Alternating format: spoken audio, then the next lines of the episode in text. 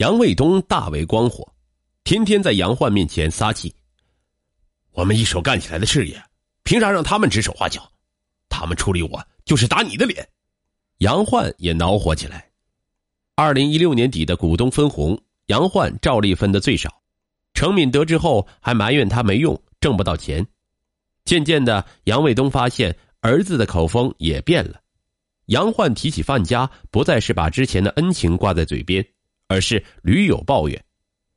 二零一七年初，程敏突然提出分手，杨焕一脸懵逼，追问原因，程敏只说他俩不合适，还更换了联系方式。那段时间，杨焕时常醉酒浇愁，不免误了工作。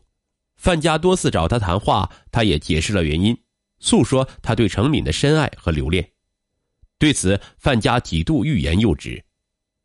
据程敏事后回忆。之前由于范家常帮杨焕带礼物给自己，加上又是同学，他和范家已然非常亲近。程敏是河南信阳人，独在异乡本就辛苦，男友又不能陪在身边，加上两人对未来的规划截然不同，她非常苦恼。早在半年前，她就动了分手之心，可一直不忍说出口。好几次她需要人帮忙时，都是范家闻讯赶到她身边。范家的暖男气质深深感染了他，他也感觉到范家对自己亦有好感。即使在年初程敏与杨焕分手后，他和范家也并未捅破那层玻璃纸。直到后来程敏生了场大病，范家一直守在他身旁照顾，两人顿觉未知的命运面前，珍惜眼前人最重要。终于，他们牵手走在了一起，但为了避免误会。二人决定对杨焕暂时隐瞒。几个月后，杨焕到西安参加技术培训，竟在范家父亲的公司附近撞见了手挽手逛街的范家和程敏。杨焕惊呆了：“我每天脏兮兮的在农村给你们干活，你却衣着光鲜的在城里撬我的墙角。”程敏挡在范家身前辩解说：“事情不是他想的那样。”杨焕哪里听得进去？上前给了范家两拳，还想再打，被程敏死死的拉住。三人不欢而散。回到家，杨卫东为儿子打抱不平，撺的说：“咱不能当怂蛋，感情上损失的就在事业上找回来。”杨焕怒火直蹦：“你不仁，我不义，你不要怪我。”杨卫东迅速召开家族会议，把族里的亲友都叫到一起。列举了范家等人对杨家人的种种欺凌，族人群情激愤，表示要把西安那帮吸血鬼赶走，把厂子抢回来。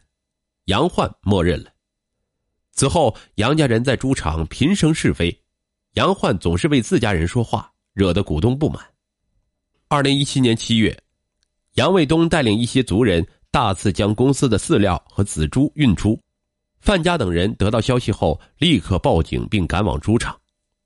在外办事的杨焕闻讯赶回，见警方已把父亲等人控制住，转身与范家小声吵起来，怪他怎么能报警把事儿闹大。范家解释说，事情紧急，只能如此。杨焕恼火道：“你非要把我家人都关进监狱才高兴吗？”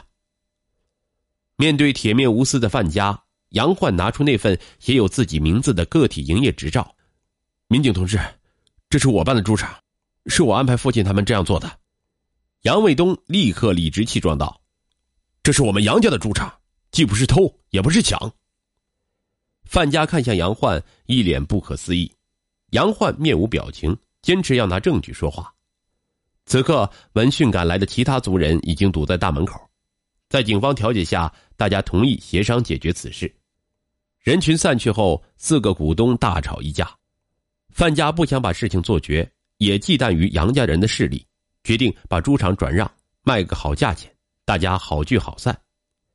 十月，北京一家农业股份公司想收购猪场，范家陪对方前来考察，对方对猪场各方面都比较满意，给出六百万的收购价，范家当场同意。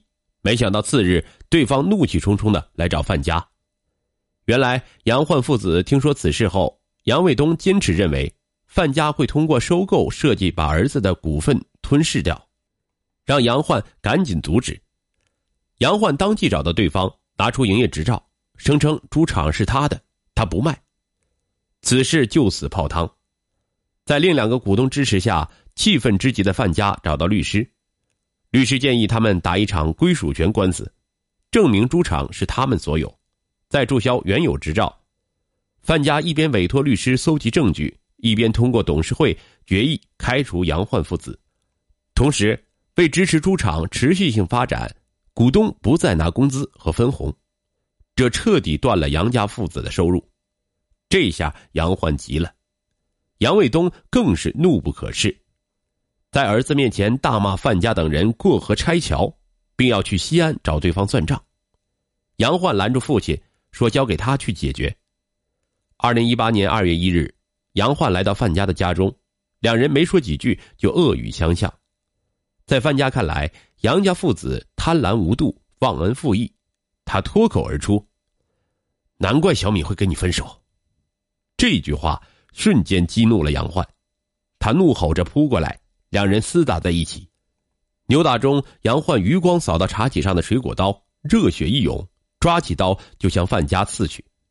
范家当即倒地，杨焕愣了半晌，立马拨打了幺二零。送医途中，范家不治而亡。目前，杨焕已被当地公安局刑事拘留。